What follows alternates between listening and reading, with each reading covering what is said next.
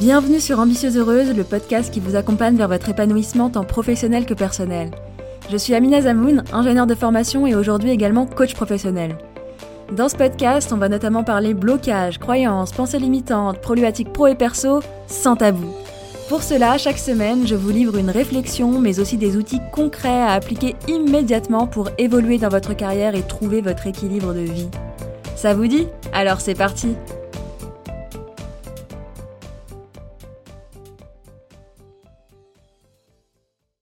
Bonjour à toutes et bienvenue dans un nouvel épisode La Minute Ambitieuse Heureuse, ces épisodes courts et puissants où je vous propose une réflexion, un outil, une question pour apprendre à vous connaître et évoluer vers l'ambitieuse heureuse que vous voulez être. Aujourd'hui, je vous propose de vous parler d'un outil d'auto-coaching et de développement personnel dont vous avez probablement déjà entendu parler. C'est l'outil des trois pensées positives par jour. C'est un outil qui est simple et pourtant très puissant et je vais vous parler de l'objectif de l'outil, mais aussi de ses dérives pour les éviter. Alors, en quoi est-ce que ça consiste? Eh bien, cet outil, il consiste à trouver et noter trois pensées positives par jour.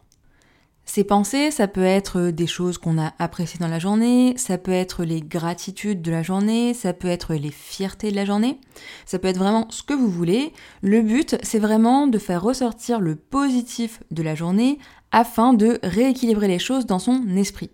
Parce que notre cerveau sait très bien aller chercher ce qui ne va pas. Il est designé pour ça même, pour nous protéger, notamment du danger, et donc il va naturellement focuser sur le négatif. Et du coup, notre job à nous, c'est d'également lui montrer le positif. Et en fait, en faisant ça, on aura finalement une vision beaucoup plus réaliste des choses, et c'est là que je veux que vous fassiez attention aux dérives de cet outil. Le but, ça n'est pas de toujours tout transformer en positif et d'occulter le négatif, hein, parce que le négatif, il a sa raison d'être également. Parfois, on a besoin de se plaindre, parfois, on a besoin de faire son deuil, etc.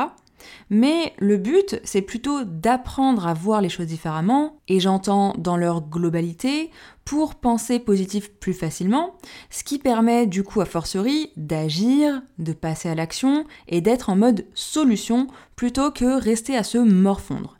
Même si, bien sûr, bien sûr, on a tous et toutes besoin de se plaindre parfois, et le but, je le répète, ça n'est pas d'être tout le temps positif, c'est d'ailleurs irréaliste et non souhaitable, donc J'insiste, le but, ça n'est pas d'occulter le négatif et de ne voir que le positif. Le but, c'est de réussir à vivre ces émotions désagréables et ensuite réussir à voir le positif, à rebondir et à trouver des solutions.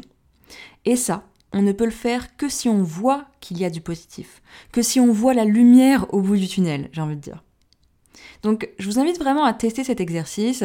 Vous pouvez le faire dans un carnet ou même sur votre téléphone et tous les soirs prendre, allez, une minute pour vous et noter ces trois pensées positives. Une minute, on est d'accord, tout le monde les a, donc je vous invite vraiment à le faire pendant à peu près au moins une semaine et vous m'en direz des nouvelles. PS, deux points. à toutes les perfectionnistes par ici, et je sais qu'il y en a beaucoup. Si vous ne le faites pas exactement tous les jours, c'est pas grave. Hmm ça ne va rien changer à votre vie ni à la puissance de l'exercice. Donc go go go, ça ne vous en sera que bénéfique. Voilà pour ce nouvel épisode où je vous présente ce petit outil. Et si vous aimez bien ces épisodes, eh bien n'hésitez pas à me le dire en vous abonnant au podcast, en le partageant autour de vous ou bien sûr en laissant un avis accompagné de 5 étoiles sur la plateforme de votre choix. Je vous embrasse et je vous dis à très vite dans un nouvel épisode.